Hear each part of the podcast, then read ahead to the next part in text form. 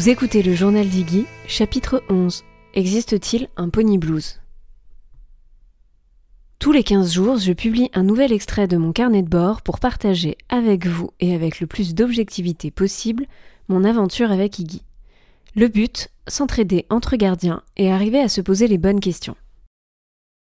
Aujourd'hui, je vous propose un nouvel épisode interview, aux côtés de Solène, psychologue et cavalière. Ensemble, nous allons parler d'un sujet peu évoqué encore, la déprime post-arrivée de votre cheval dans votre vie.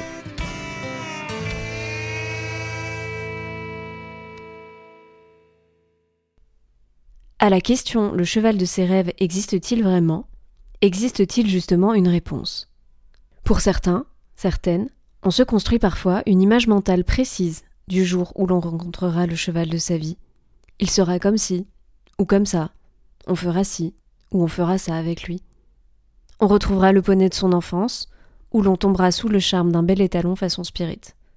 Et on vivra des jours heureux, comme dans les contes. Ça, c'est le film que l'on se passe dans nos têtes. Mais qu'en est-il de la réalité? Se pourrait-il que l'on soit déçu, triste, désabusé, au lieu d'être joyeuse, excitée, reconnaissante? Voilà pourquoi j'ai demandé à Solène de me rejoindre pour m'aider à parler de ce sujet touchy et un peu tabou. Je vous préviens tout de suite. Notre échange a été très très riche.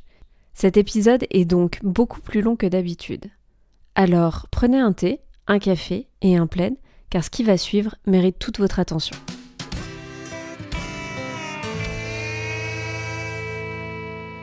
Alors, on recommence. 1, 2, 3. Du coup, Solène, bonjour et bienvenue dans le journal d'Iggy. Merci beaucoup de ta présence. J'adore ton compte Instagram. Je vais te proposer d'ailleurs de le présenter euh, toi-même avec tes propres mots. Quand j'ai commencé à travailler en fait sur ce sujet du pony blues, j'ai du coup directement pensé à toi puisque, euh, bah justement, sur ton compte, tu explores euh, les émotions humaines, mais aussi celles du cheval. Je te laisse la parole pour que tu te présentes avec tes propres mots et les ressources aussi que tu proposes. Eh ben, merci à toi de m'inviter parce que euh, c'est la première fois que j'interviens dans un podcast et je suis trop excitée, trop contente. J'adore. Euh, j'adore le concept. Alors, pour me présenter un petit peu, donc je m'appelle Solène, euh, je suis psychologue, je suis cavalière, j'ai un cheval Jupiter de 8 ans qui est dans ma vie maintenant depuis un petit peu plus de deux ans. et j'ai construit, enfin oui, j'ai construit mon compte Instagram autour de ce qui me passionne le plus, c'est-à-dire la psychologie bien sûr, mais la relation euh, qui existe entre un être vivant et un autre être vivant. Parce que c'est quelque chose qui manque énormément au monde équestre. On nous apprend à monter à cheval, on ne nous apprend pas du tout, ou alors très peu. Il faut tomber sur de très bons enseignants à être euh, en relation justement humain et cheval, à établir une, relation, un bon mode relationnel. Donc moi, ce que je transmets sur ce compte, c'est énormément de contenu, d'outils, d'aide, de voilà, de connaissances pour aider le cavalier, qu'il monte à cheval ou pas, je dis le cavalier parce que c'est plus simple, mais euh, qu'on soit propriétaire ou pas, voilà, à comprendre à la fois comment fonctionne son cheval, mais avant toute chose, comment il fonctionne lui en tant qu'être humain, comment une relation fonctionne pour pouvoir prendre soin de lui, devenir autonome et développer une vraie relation avec son cheval qui fonctionne sainement, parce que les relations, ça fonctionne, mais voilà, qui fonctionne sainement et qui puisse du coup devenir vraiment intime et est basé sur la confiance. Euh, du coup, pour ça, bah, j'anime mon compte Instagram. Euh, j'ai monté des ressources type euh, un e-book pour apprendre à gérer sa peur de cavalier, une formation pour apprendre les grandes bases en gestion émotionnelle, pour apprendre à être un cavalier qui connaît, comprend et régule ses émotions de manière à ce que ça n'impacte pas son cheval ou en tout cas à pouvoir utiliser ses émotions pour que ça, ça serve à la relation et pas que ça la contraigne. Puis une newsletter là depuis peu. En fait la newsletter ça me permet d'aller quand même un peu plus en profondeur que sur les posts Instagram où je suis très vite limitée. Et puis plein d'autres euh, projets à venir euh, que je suis en train de travailler. de manière, non, pas acharnée encore, mais voilà, je m'y mets vraiment de manière euh, concrète et je voudrais sortir, en tout cas proposer un accompagnement pour euh, la rentrée de septembre. Donc, euh, Ok, gros teasing du coup. Exactement. c'est intéressant ce que tu as dit. On va, on va démarrer notre sujet, mais juste pour rebondir, c'est exactement la même idée, moi, qui m'a animée quand j'ai démarré mon compte. Au début, je voulais juste faire le carnet de bord de ma jument, mais en fait, je me suis surtout rendu compte qu'on n'arrêtait pas de nous bassiner, entre guillemets, ces derniers temps de faut être un homme de cheval, faut être un homme de cheval. Hein. J'en pourrais dire femme de cheval aussi, mais bon, en gros, faut être un humain de cheval. Et en fait, on, ne sait pas comment apprendre à être un humain de cheval. Parce que, mmh, bah voilà, les galops, comme tu l'as dit, le centre équestre, finalement, euh, tu deviens un cavalier, un sportif, mais euh, tout ce savoir-être, en fait, euh, il n'est pas forcément communiquer et voilà l'enseignement aujourd'hui classique ne, donne pas forcément ces clés. Alors que quand on devient propriétaire bah, finalement le temps passé sur le cheval est quand même vachement moindre que le temps passé à côté du cheval pour gérer voilà tout un tas de sujets j'en parlais donc dans le dernier épisode là, sur la charge mentale. Euh, mmh. Voilà, c'est pas du tout la même chose. Donc aujourd'hui, justement, on va parler du pony blues, ou en tout cas, on va plutôt chercher à comprendre s'il y a un pony blues. Récemment, moi, euh, j'ai entendu parler du puppy blues, ou du coup de la déprime post-arrivée du chiot au sein d'un foyer, et ça a fait appel à en fait euh, une expérience très personnelle que j'ai vécue pendant au moins un an. quand ma chienne est arrivée, pensais pas du tout émotionnellement être autant impactée et du coup autant affaiblie aussi, faut le dire. Et alors, je me suis dit, bah, si ça arrive pour les humains, on parle de baby blues, on commence à utiliser ce terme bah, voilà, pour l'arrivée d'un chien dans un foyer. Est-ce que ça peut, en fait, ou pas, justement, si on tire un petit peu le fil plus loin, être utilisé pour l'arrivée, en fait, d'un animal et non d'un humain, tout court, et du coup, bah, pourquoi pas nos chevaux? Euh, qui soit plus loin ou un petit peu plus âgé. Clairement, là, on va faire euh, appel à des connaissances que, enfin, que moi, je me sens pas de vulgariser parce que du coup, j'y suis pas forcément déjà familière. Quand je sens que ça dépasse mes compétences euh, d'aller fouiller un sujet, d'être capable de le raconter sans dire de bêtises, d'aller plutôt chercher des gens pros qui vont pouvoir m'aider en fait à, à, en parler. Du coup, ma première question, bah, en fait, je pense que ce serait bien si tu pouvais nous réexpliquer quand même c'est quoi le, le principe du baby blues qu'on a du coup ensuite transcrit en puppy blues et qu'on pourrait peut-être ou pas du coup transcrire en pony blues pour que tout le monde sache déjà de, quoi on parle en fait. Un petit point parce que tu disais, tu vois, que ce serait pas mal d'avoir un regard professionnel là-dessus. Il faut savoir que comme il n'y a rien sur le pony blues, ça va être un regard, ok, avec ma casquette psy, avec ma casquette euh, de, de, de, de, partenaire de vie avec mon cheval et mon chien, puisque j'ai aussi un chien d'un an et demi. Ça va être, voilà, moi, mon, regard sur la question, apprendre avec euh, les pincettes qu'il faut prendre. Et si parmi les personnes qui nous écoutent, certaines ont envie de creuser le sujet et de mener des études, banco, allez-y, on attend que ça. oui, c'est important de préciser, pour l'instant, il n'y a pas du tout d'études qui ont été euh, menées là-dessus. Prendre le point de départ du baby blues, puisqu'en effet, je pense que ça part vraiment de là. Euh, le baby blues, c'est quelque chose qui est tout à fait normal, c'est une réaction adaptative de la maman qui survient dans les euh, heures, jours qui viennent après l'accouchement du petit, enfin de son bébé. Euh, qui est lié à un phénomène qui est aussi à prendre en compte, c'est-à-dire qu'un phénomène hormonal. Ok, il y a le bouleversement euh, psychologique, les repères qui changent, la grosse fatigue. Mais voilà, il y a aussi toute la chute d'hormones, le manque de sommeil, etc., qui entre en compte, ce qui est un petit peu différent, du coup, je trouve, du pony blues, puppy blues, etc. Il n'y a pas ce facteur-là. Euh, maintenant, et je suis désolée, je fais un petit point de prévention parce qu'on n'en parle pas assez s'il y a des mamans. Le baby blues n'est pas censé durer plus de 15 jours. Au-delà de ça, il ne faut pas rester seul. Il y a quand même un risque de dépression postpartum. Et vraiment, vraiment, il ne faut pas rester seul avec ça. Il faut se tourner vers euh, les professionnels qui sont autour de vous à ce moment-là, le médecin, les sages-femmes. Il ne faut pas rester seul avec ça. Donc voilà pour le baby blues. Si on décline un petit peu au, au niveau du puppy blues, ce qu'on en dit en tout cas, c'est voilà, c'est l'arrivée d'un chiot dans une famille, un foyer plutôt. De par les bouleversements que ça engendre, ça va générer des réactions euh, chez son humain euh, de, stress, d'anxiété euh, et un état de déprime éventuel. C'est pas pas le cas pour tout le monde, mais en tout cas, on se rend compte et c'est vraiment aussi en échangeant avec toi Fanny que j'ai beaucoup réfléchi sur la question que ça touchait bien plus de personnes qu'on ne le pense, sauf qu'on n'en parle pas. Ouais, c'est hyper tabou. C'est hyper tabou parce que je pense qu'il y a le côté encore un peu euh, trop récurrent de euh, oh, mais c'est juste un animal. Si ça vous arrive avec votre chien, c'est pareil, faites-vous accompagner. C'est pas normal que euh, un mois après son arrivée, vous soyez genre en déprime tous les jours quoi. c'est qu'il y a besoin d'un accompagnement pour comprendre. Alors déjà, de chercher à comprendre pourquoi ça vous arrive et du coup, voilà, vous faire accompagner. C'est trop difficile de rester seul avec cette, cette tristesse, en fait. Moi, il y avait une forme de tristesse profonde. On va, on va justement creuser pourquoi la tristesse est là, mais il y avait une tristesse profonde, quoi. Oui, totalement. Je, je, te rejoins à 100% sur, sur ce point-là. Un petit point euh, peut-être sur euh, comment ça se manifeste? Exactement. Je pense que ce serait assez intéressant de, de voir ce qui se passe en fait pour l'humain en fait à, à, partir de ce moment-là, que ce soit psychologiquement et parfois physiquement aussi. Et, et du coup, donc comme tu l'as dit, bon ben chez l'humain, avec l'humain dans un cadre de baby blues, normalement, c'est pas censé durer plus de 15 jours. Enfin, ça apparaît au troisième jour et c'est pas censé durer plus de 15 jours. Le puppy blues ou euh, du coup le pony blues, si jamais il existait, puisque en fait, euh, aujourd'hui, euh, comme on l'a dit, c'est pas démontré. Mais en tout cas, si on tire le fil, c'est pareil. Quand est-ce qu'il apparaît et si ça s'installe ou pas dans le temps, quoi, justement. À partir du moment, de toute façon, où il y a un état de mal-être qui arrive chez un individu, peu importe le terme qu'on lui donne, d'ici à ce qu'il y a un diagnostic, on va dire, qui se pose, c'est qu'il y a quelque chose en tout cas qui va pas. Et donc, quel que soit le terme, voilà, nous, on va parler de pony blues et je pense que c'est vraiment ce qui est le plus adapté. Euh, c'est qu'il faut, il faut creuser à ce niveau-là. Comme il n'y a pas de diagnostic, bon, bah, il n'y a pas de symptômes reconnus. Donc, moi, ma ligne de, de départ, ça a été ce par quoi je suis moi-même passée lorsque Jupiter est arrivé dans ma vie, donc mon cheval, et lorsque Ryu, mon chien, est arrivé dans ma vie. Avec, pourquoi est-ce que je trouve ces deux points intéressants? On est sur deux êtres qui sont différents, non pas parce que c'est un cheval et parce que c'est un chien, mais parce que l'un est adulte, était adulte, enfin il l'est aujourd'hui encore, mais à 5 ans et demi, globalement, je veux dire adulte, beaucoup plus autonome qu'un petit chiot de deux mois complètement dépendant qui vit H24 à la maison avec nous.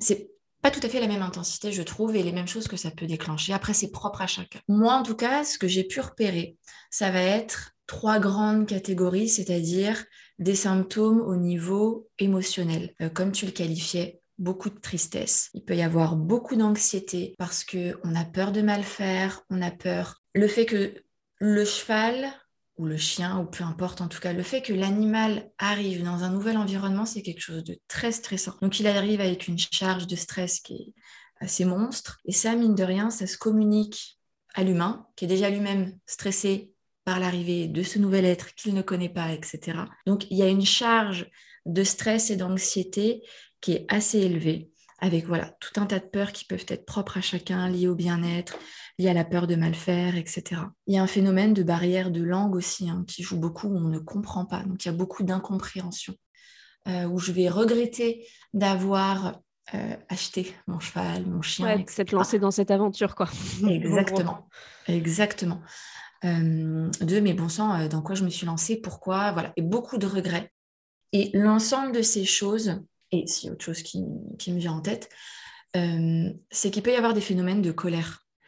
De la colère euh, qui peut être dirigée à la fois contre l'animal, euh, je ne sais pas, le chiot qui fait pipi partout, enfin c'est bien mignon une fois, deux fois, au bout de la quinzième fois, ça peut très vite agacer par exemple, il peut y avoir beaucoup de colère du coup contre cet animal qui ne s'adapte pas, qui ne s'apaise pas, qui est toujours autant stressé.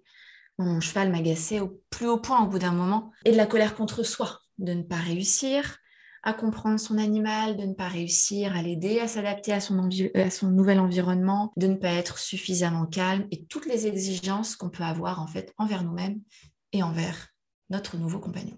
C'est intéressant ce que tu dis parce qu'en fait, bon, alors moi je n'ai pas du tout ressenti euh, le, pony blues. Hein. Enfin, en tout cas, pas euh, ce que j'ai vécu avec ma chaîne. Et je pense que, comme tu l'as dit, euh, voilà, moi, elle est arrivée, elle avait deux mois et demi, c'était une tornade à la maison. Ma jument est jeune parce que moi, elle a que trois ans, enfin maintenant quatre.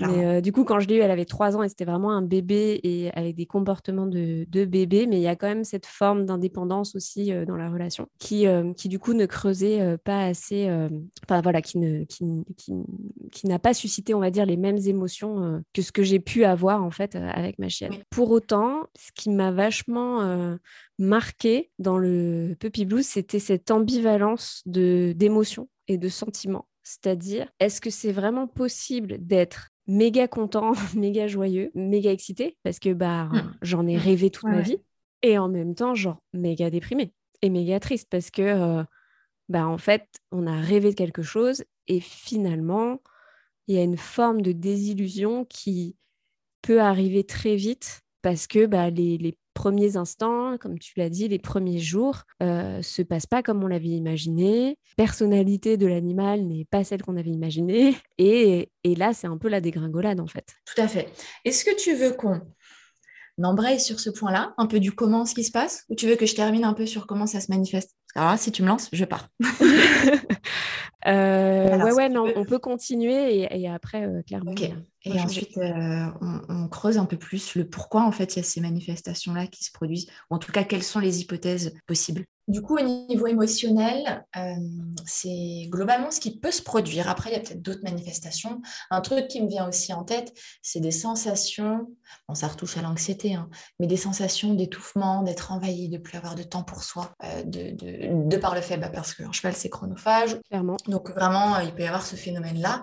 Et l'ensemble de ces émotions négatives, ça peut quand même engendrer quelque chose qui est assez fréquent, c'est-à-dire, madame, la culpabilité. Et ça, je pense que c'est assez lourd à porter, euh, la honte et la culpabilité de ressentir de telles émotions alors que ça devrait être un moment de pure joie qu'on a tellement attendu, tellement rêvé, justement. Voilà un petit peu au, niveau émotionnel. Euh, je suis curieuse de savoir si toi, tu as peut-être d'autres choses qui te viennent en tête que tu aurais vécu ou pas? Bah, j'étais en train de réfléchir, effectivement, euh, je pense que tu as bien résumé. Alors, moi, clairement, avec Orion, enfin, j'ai mis du temps, en fait, à m'en rendre compte, mais donc on en reparlera après de comment on peut faire pour en prendre conscience, etc. Mais c'est vrai que moi, ça a été immédiat, c'est-à-dire euh, jour 2. Tu vois, jour 2, euh, d'un coup, une forme de désillusion incroyable. En fait, je pense que je me suis sentie dépassée. Donc vraiment, il y avait ce sentiment de putain, je pensais être prête, mais en fait, je suis pas du tout prête.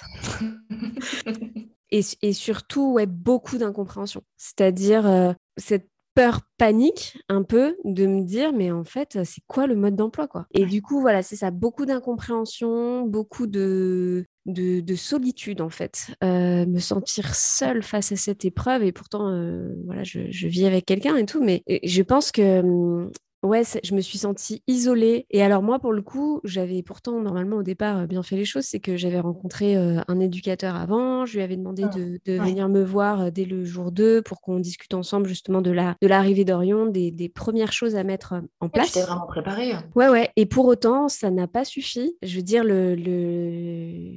ok, j'ai fait ma première séance, ça a duré 30 minutes, puis après je me suis retrouvée seule de nouveau quoi, face à. Mais en fait, je fais quoi à l'instant T quoi? Et c'est ça, beaucoup d'isolement beaucoup, beaucoup d'isolement, je dirais. Et du coup, tu vois, j'enchaîne sur euh, la sphère comportementale et c'est ça, c'est énormément d'isolement. C'est là le parallèle d'ailleurs que, qu'on peut qu'on y voit avec le baby blues, c'est que chez les mamans et les papas, qu'on ne prend pas assez en compte, chez les parents, il y a un terrible isolement où on passe de trois jours à l'hôpital où globalement on est encadré, surtout si l'équipe est chouette, à plus rien à une sage-femme qui vient euh, de temps en temps euh, et une absence de connaissances. Et au niveau des animaux, je dirais que c'est qu'il y a un manque encore plus intense où on est encore moins préparé. Déjà que personne ne prépare un parent à être parent, quand même, il y a vraiment un problème au niveau de la société.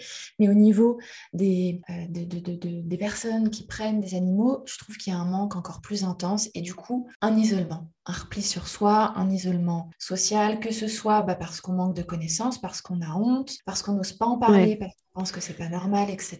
Je te coupe, mais ouais, c'est vraiment ça. En fait, pendant qu'on en parlait, j'étais en train d'essayer de réfléchir les émotions qui m'avaient assailli à l'époque, et je pense que, euh, en fait, il y a eu l'isolement et très vite il y a eu la honte. En fait, il y a eu la honte de plusieurs euh, manières différentes, c'est-à-dire la, bah, la honte euh, déjà de me sentir dépassée. Ouais, ouais. Donc euh, là, euh, ouais, très vite, cette honte multiforme, c'est ça. Honte de ne pas y arriver, honte d'être déçu, honte d'être dépassé, honte de se sentir isolé et surtout ben, une forme de, de honte sociétale, si je ne sais pas si on peut le dire, mais parce que bah, voilà, c'est un animal et... Euh, puis après, bon, on en avait parlé dans la préparation de cet épisode, mais moi j'ai eu une chienne très très réactive euh, mmh. détecté hypersensible. Donc là, il y a eu euh, la... Moi, ça s'est installé parce que euh, ben, on n'arrivait pas à passer des étapes que je voyais que tout le monde passait Genre euh, les doigts dans le nez à côté, tu vois, parce que j'ai fait quand même des, cours collectifs avec des chiots, l'école des chiots, enfin tout ça. Et, euh, et moi, euh, genre une feuille d'un arbre, ça déclenchait des hurlements, quoi. Et là, la, la honte du regard d'autrui aussi, très, très, très fort. Je pense que c'est ce qui a fait que chez moi, ça, ça s'est installé. Mais voilà, ça, c'est chez le chien, effectivement. après, chez le cheval, je pense qu'il peut y avoir les, les mêmes mécanismes, probablement de, de honte et d'isolement, en fait. Hein. Mais oui, parce qu'en fait, c'est une réaction de l'humain, pas de l'animal. Donc le point commun, que ce soit un pony blues, un baby blues, le point commun, c'est l'humain. Et les réactions euh, sont, euh, comment dire, euh, sont celles de l'humain.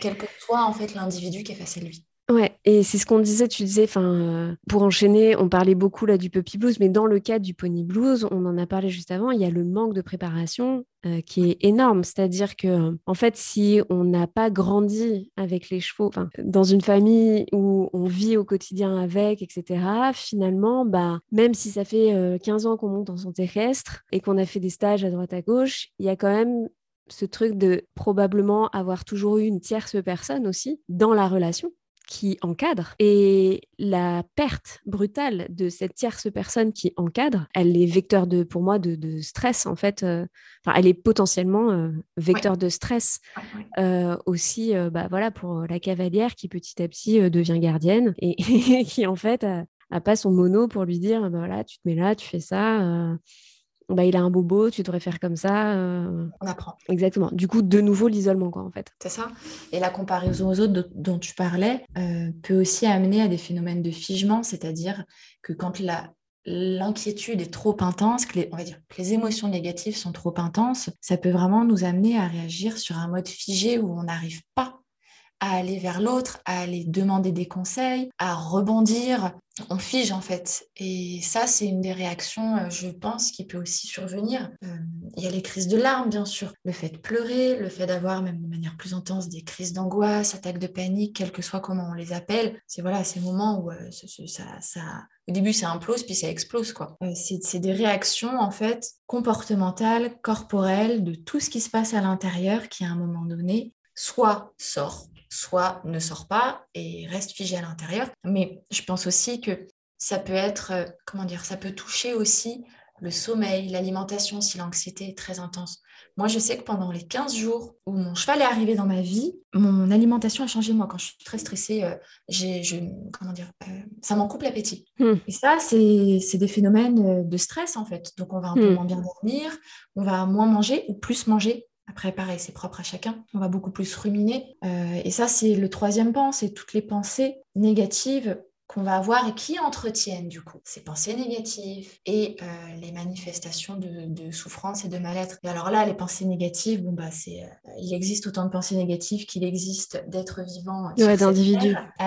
c'est-à-dire, enfin voilà, je suis pas, je suis pas assez compétent, je connais pas assez de choses, je prends pas bien soin de mon, euh, de mon partenaire, je ne me suis pas assez formée, euh, je ne pas, euh, voilà, toutes ces négations qui du coup nous renvoient à une image de nous-mêmes très négative, nous confortent dans l'idée qu'on est vraiment nul et qu'on n'arrivera jamais à rien, et, et, du coup le phénomène de culpabilité et de honte qui s'entretient, mais aussi de tristesse, de colère, c'est une boucle ensuite sans fin en fait.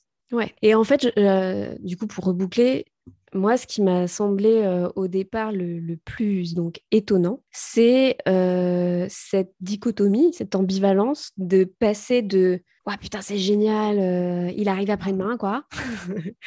Et donc, cette espèce d'excitation, de surpréparation, parce que potentiellement, on en a rêvé toute sa vie, à putain, c'est pas du tout ce que je pensais. Et qui, et qui du coup, bah, en fait, euh, cette joie, cette excitation qu'on tapit au fond de nous hyper euh, facilement euh, pour, comme tu dis, se laisser envahir d'un coup par bah, la négativité et, la vraie déprime qui peut s'installer, quoi, parce que, bah, parce que si, on, si on fige, on n'en parle pas et du coup, bah, finalement, le silence cristallise à fond bah, les sentiments et les émotions, quoi.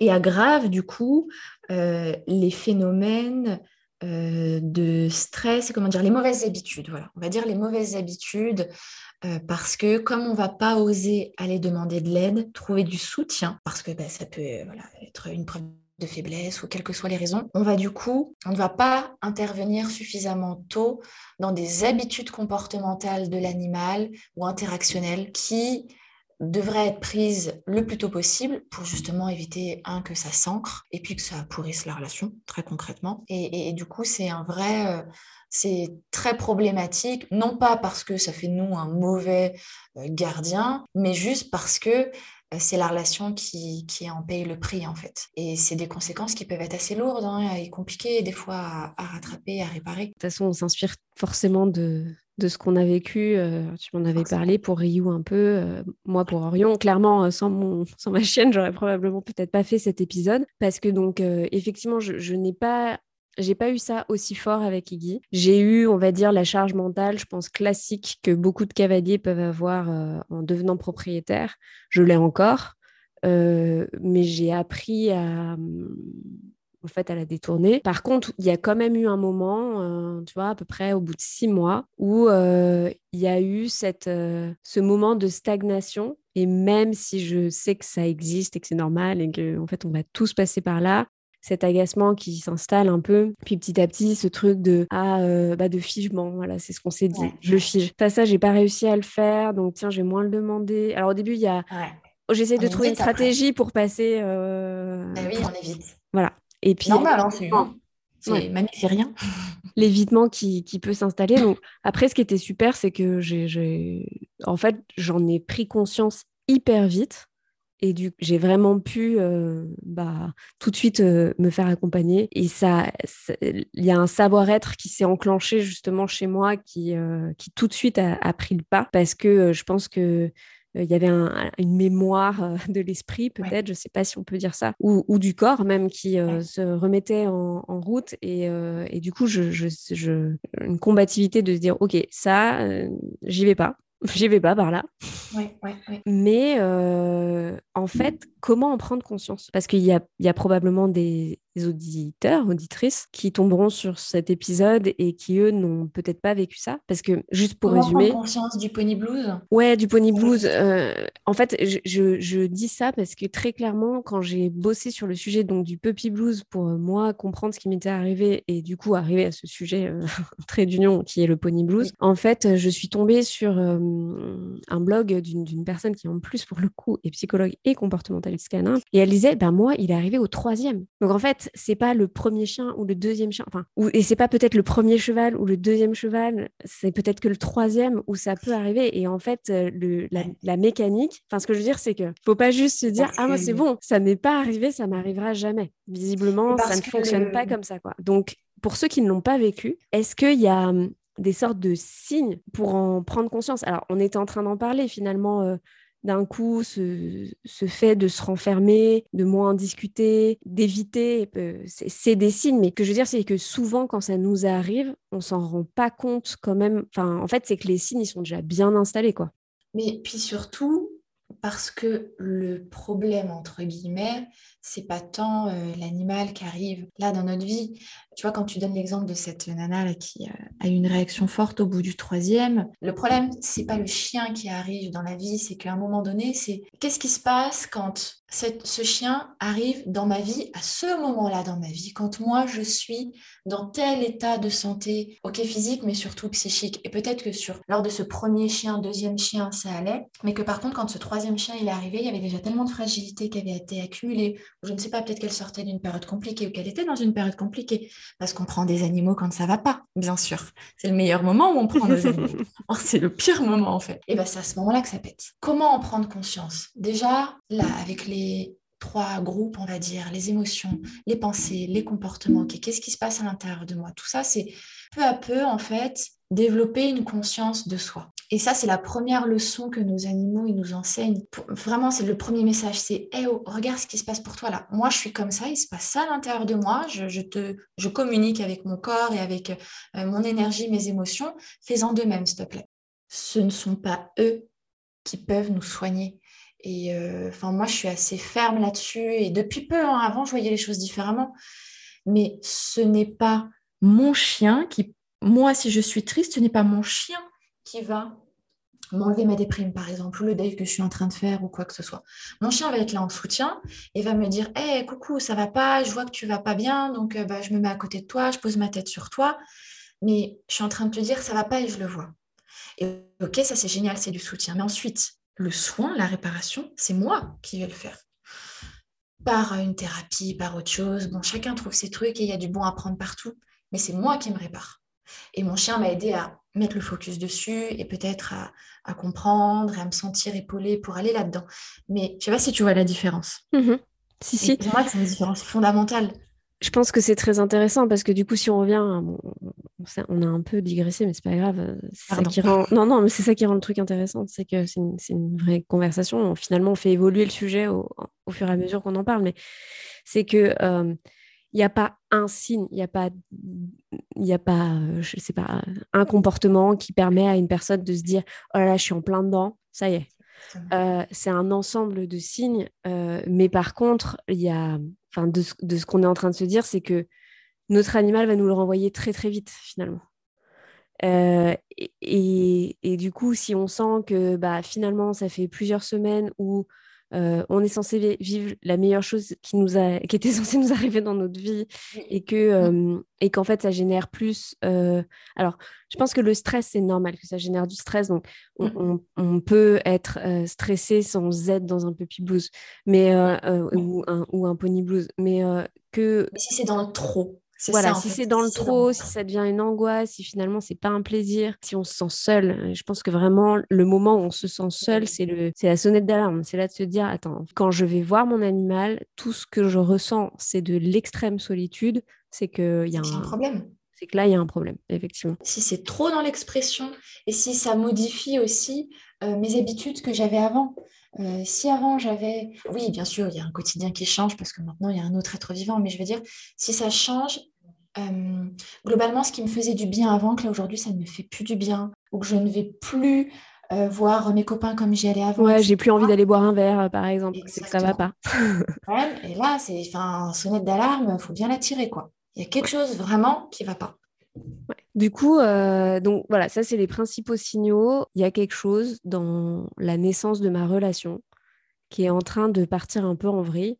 Je suis pas en maîtrise pour ne pas le renforcer, en fait. C'est vraiment de se dire, ben, j'en prends conscience, j'essaie de ne pas avoir honte, c'est pas grave, et j'essaie de trouver la bonne personne pour m'en sortir. Chacun a une histoire différente et finalement, c'est bien un accompagnement pro. Ça peut être une séance, une séance qui nous ouvre les yeux sur euh, justement euh, mmh. bah, quelque chose qu'on n'arrive pas à lire. Je pense qu'en fait, c'est surtout une séance plutôt pour travailler sur soi, hein, mais, euh, mais euh, même avec un comportementaliste, par exemple, c'est intéressant parce que c'est vrai que, Ou, des personnes qui sont vraiment euh, sur l'approche bilan relationnel, ce genre de choses, parce que en, fait, déjà, ils vont pas chercher à diminuer l'émotion qui nous traverse, ou alors s'ils le font, fuyer.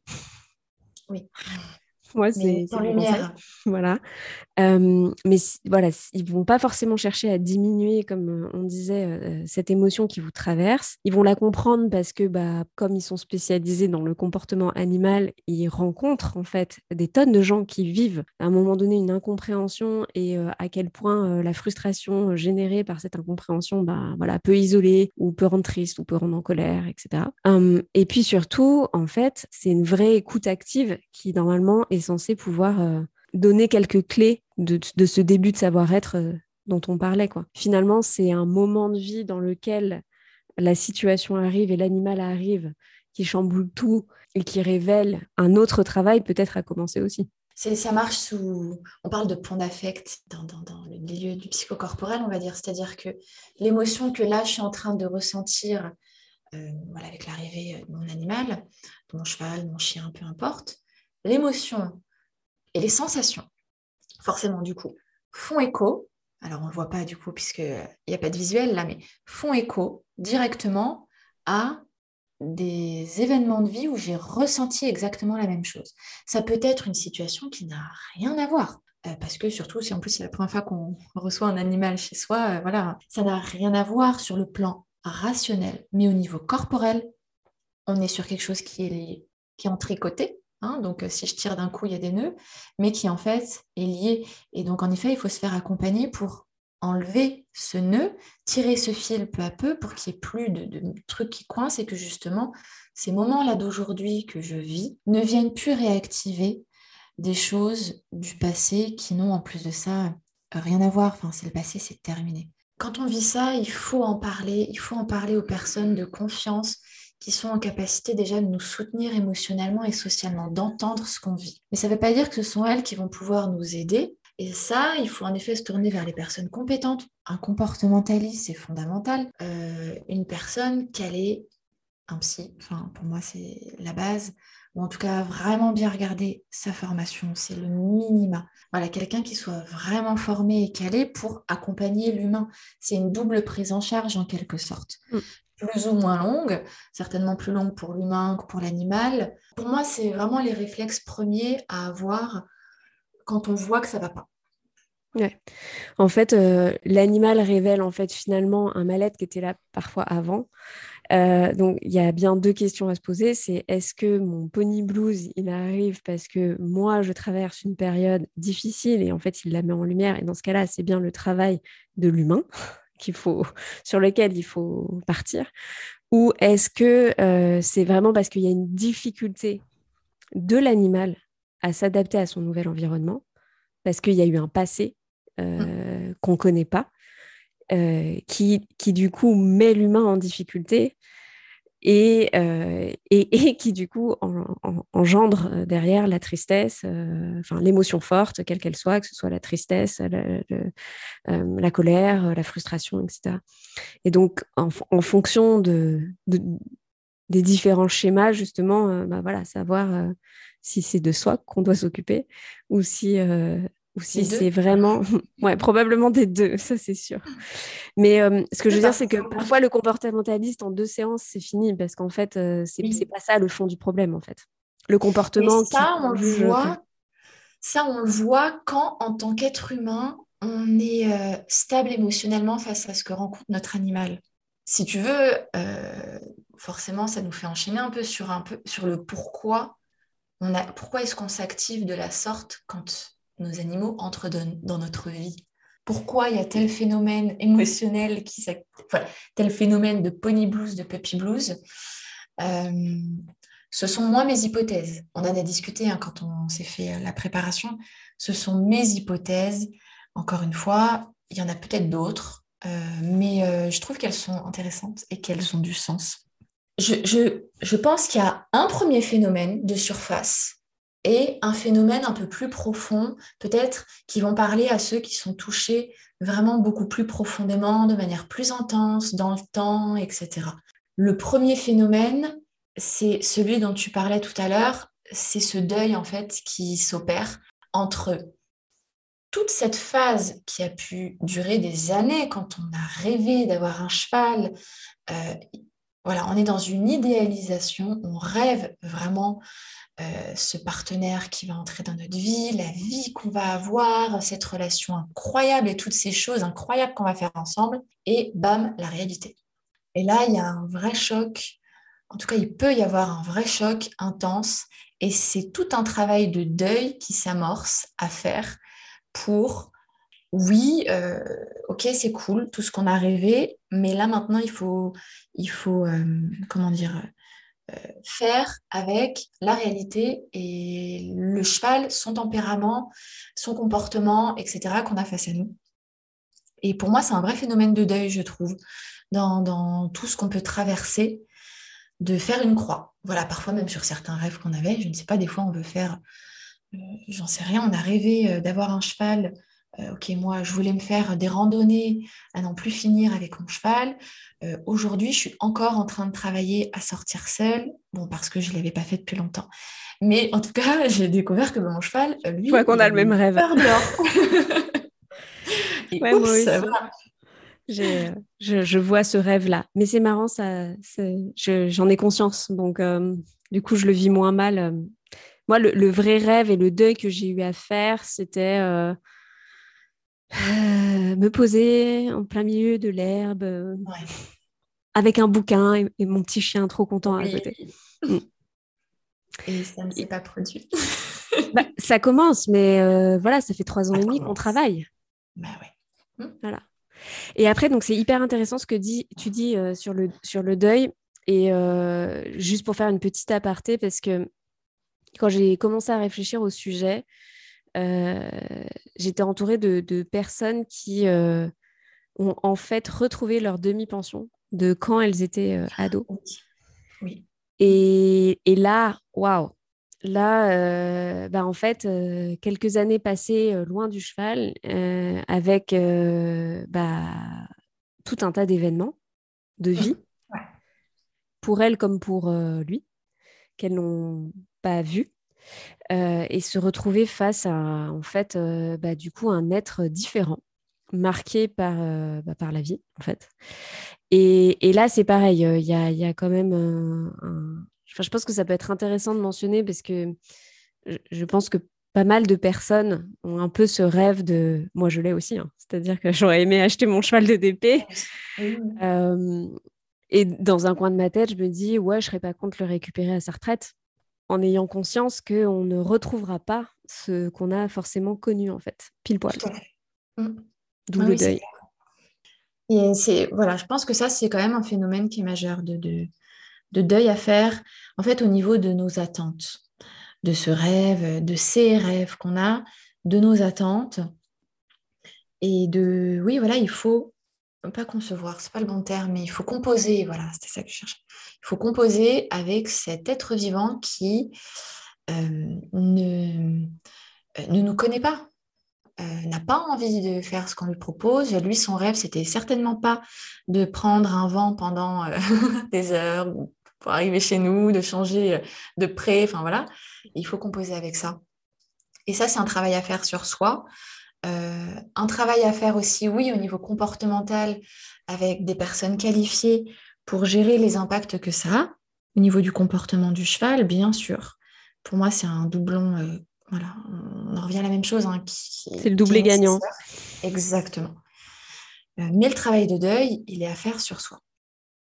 Le dessous de l'iceberg, qui se passe et qui s'active quand on a un autre être vivant qui entre dans nos vies, euh, c'est que ça vient bouleverser, enfin en tout cas ça vient toucher, activer notre système d'attachement. Et là, il euh, faut que j'explique un peu ce que c'est parce que c'est pas forcément euh, connu et compréhensible du coup de tous. C'est un phénomène à l'intérieur de soi qui a pour but de favoriser la proximité du petit de l'enfant, du petit mammifère ou quoi que ce soit, avec son donneur de soins. En général, c'est sa maman, son papa, peu importe en tout cas, mais la personne qui s'occupe de l'enfant. on va dire donneur de soins, ça va être le plus simple. Donc de favoriser la proximité de ce petit vers ce donneur de soins lorsque ce petit est en insécurité, fait face à un danger extérieur, euh, qu'il soit réel ou psychique. Le danger est quand même réel, mais voilà. Et ce système d'attachement, il est absolument fondamental. C'est une des premières choses se met en place parce que c'est grâce à ce système d'attachement que ce petit euh, mammifère que nous sommes également, du coup, va apprendre à se réguler, à réguler son stress. Au début, il est absolument dépendant de la personne qui s'occupe de lui, du donneur de soins. Donc, j'ai un besoin, j'ai faim, bébé va pleurer pour dire Eh oh, ça ne va pas. Et ça va créer une réaction chez son donneur de soins, papa, maman, peu importe, qui va répondre à ce besoin. Et donc, ce bébé va s'apaiser. Son système d'attachement va se désactiver, va se mettre en off parce qu'il y a eu une réponse et euh, une sécurité qui a été apportée. Ça te paraît clair ou pas, Jean Ouais, c'est assez clair. Non, non, franchement, c'est assez clair. C'est bien vulgarisé. Le souci, c'est qu'évidemment, ça suppose que papa-maman aient eux-mêmes un système d'attachement qui soit sécure. Et que donc eux-mêmes, lorsqu'ils étaient petits, aient eu des parents qui aient été en capacité de répondre à leurs besoins de manière euh, adaptée et sécurisante. Tu t'en doutes, la complexité de la vie fait que bah, ça arrive que ce ne soit pas le cas. Ça arrive plus, fréquemment qu'on ne le pense. Et ça, ça vient générer ce qu'on appelle des troubles de l'attachement. Et du coup, il y a une mauvaise réponse qui est apportée. Donc, mon système d'attachement continue d'être activé, le stress continue d'être produit à l'intérieur de moi et je n'apprends pas à me réguler parce que papa, maman, du coup, ne me régule pas. Du coup, si on transpose tout ça à mon cheval vient d'arriver dans ma vie, euh, ça me bouleverse. Qu'est-ce qui se passe en fait? C'est mon système d'attachement là qui est activé. Parce que je vis quelque chose de stressant, hein, je perds mes repères. En plus, mon cheval vit du stress. Il y a une communication quand même corporelle. Donc, mon système d'attachement s'active. Si je fonctionne de manière adaptée, je vais être en capacité de tout de suite aller demander de l'aide, de chercher de la sécurité auprès de personnes adaptées, bien sûr. Et du coup, ben, je vais être accompagnée, je vais être régulée, je vais pouvoir aussi reprendre un peu euh, le contrôle sur ce qui se passe et m'apaiser, prendre soin de moi et résoudre en quelque sorte euh, la situation euh, de mal-être que moi et mon cheval, en tout cas, on rencontre. Lorsque ce n'est pas le cas, lorsque je n'ai pas un système d'attachement qui est sécure, qui est alors insécure, après, il y a plusieurs gammes d'insécurité, ça va s'exprimer de manière différente, euh, et ben, je ne peux pas faire ça.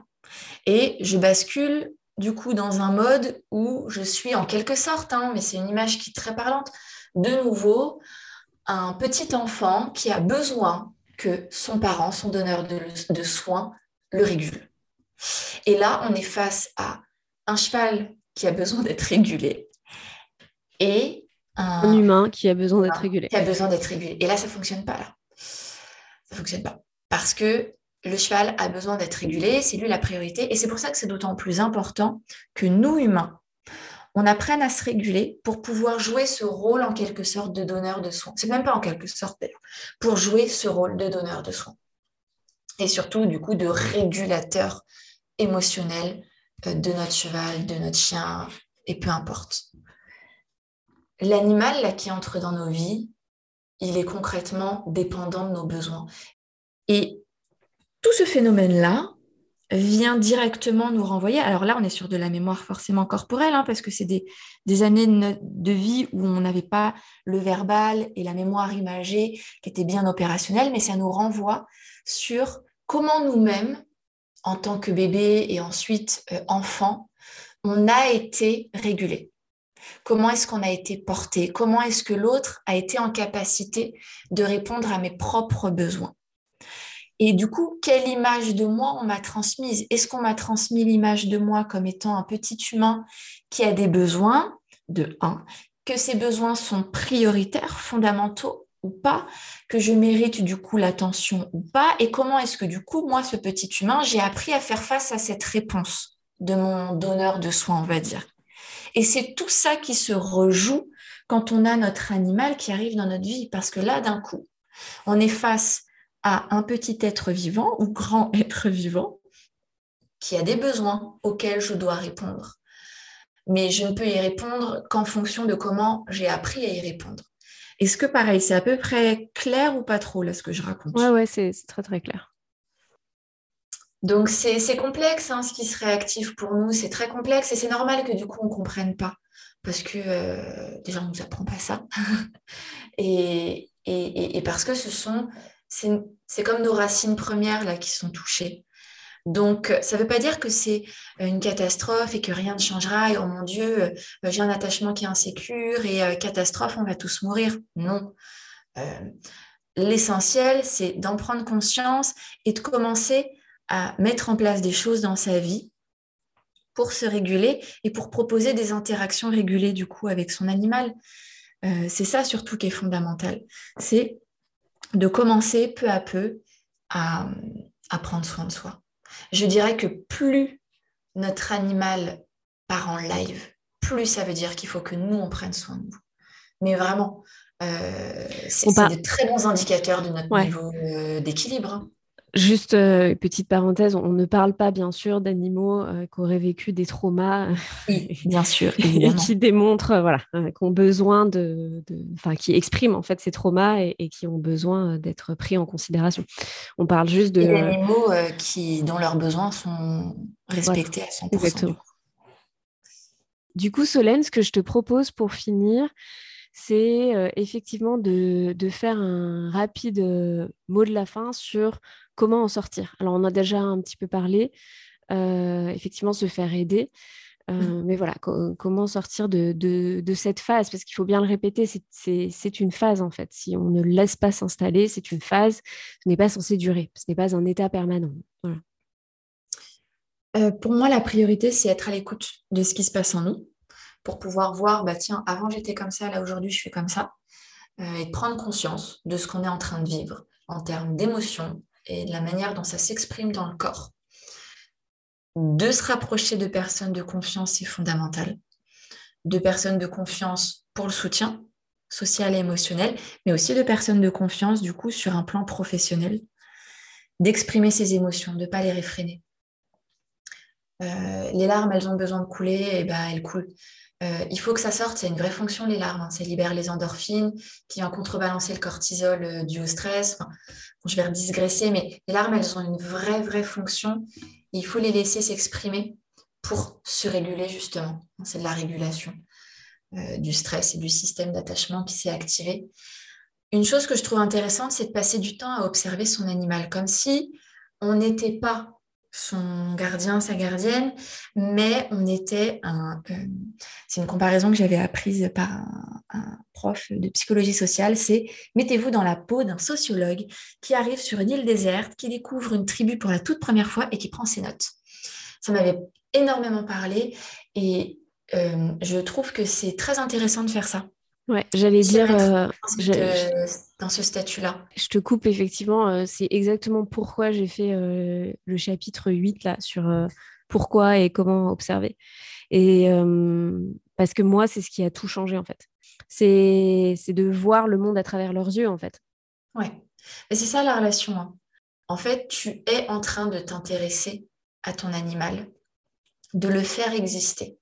Tu crées un sentiment d'existence et c'est comme ça qu'on crée du coup une relation, parce qu'on est deux êtres vivants qui nous intéressons l'un à l'autre et qui interagissons. Et c'est comme ça que du coup, on comprend l'autre. On peut apprendre par cœur les signaux d'apaisement d'un chien, les euh, expressions des oreilles d'un cheval. Euh, on n'est pas, comment dire, c'est pas un cours qu'on recrache, c'est quelque chose qui se vit et ça se vit en observant qu'est-ce qui est propre à mon cheval, dans quel contexte. Et c'est comme ça que j'apprends à le connaître, lui, plus que les chevaux. Et que du coup, j'apprends à lire ce qu'il me dit et ce que ça tape à l'intérieur de moi, positivement, négativement, hein, et à y répondre du coup. Donc pour moi, observer son animal, c'est un moment méditatif extra. Et bien voilà, ce sera le mot de la fin. Tout à fait. Euh, merci beaucoup Solène, c'était passionnant. Je pense qu'on aurait pu encore euh, discuter euh, probablement toute l'après-midi sur ce sujet. Sans problème. je remettrai bien sûr toutes les informations de ton compte en description de l'épisode pour que voilà, chaque personne puisse te joindre et te poser d'autres questions éventuellement. Avec plaisir en plus euh, voilà, de, mes propres réseaux. Et euh, du coup, euh, je pense qu'on réservera une petite surprise aux auditeurs à la sortie de cet épisode. Trop chouette. Merci à toi en tout cas pour l'invitation. ça m'a passionnée et puis j'ai passé un super moment. C'est hyper agréable d'échanger avec toi. Donc en effet, ça aurait pu durer très longtemps. Mais nos animaux savent nous rappeler qu'il faut les sortir, les nourrir. Clairement, bah merci beaucoup. C'était euh, plaisir partagé. Euh, très, très belle rencontre. À très vite. À très vite. J'espère que ce nouveau chapitre, sous forme de conversation longue, vous a plu. Vous pourrez retrouver en description de l'épisode tous les liens vers le compte et les ressources de Solène. Dans 15 jours, nous nous retrouverons pour un nouveau chapitre en solo. Le journal d'Iggy, c'est maintenant un podcast et une newsletter. Alors n'hésitez pas à vous inscrire pour recevoir en parallèle de chaque chapitre des informations complémentaires sur chaque thème qui sont abordés ici. Je ne pouvais pas finir sans vous remercier plus que chaleureusement de l'accueil que vous avez réservé au dernier épisode. Vos retours m'ont tous énormément touché. C'est donc maintenant à votre tour de jouer en laissant un commentaire ou des étoiles via votre plateforme d'écoute. Sachez que les algorithmes adorent vos recommandations. Vous pouvez également, si ce n'est pas déjà fait, vous abonner et vous serez ainsi alerté de la sortie de chaque nouveau chapitre. Enfin, En partageant cet épisode à un proche ou sur vos propres réseaux sociaux, vous contribuez à votre manière à aider tous ceux et celles qui souhaitent en apprendre plus sur le quotidien aux côtés des chevaux, ou qui pourraient aussi être concernés par notre sujet du jour sans même le savoir. Si vous souhaitez discuter avec moi, n'hésitez pas à nous rejoindre sur le compte Instagram iggy.journal. Merci de votre écoute, à dans 15 jours.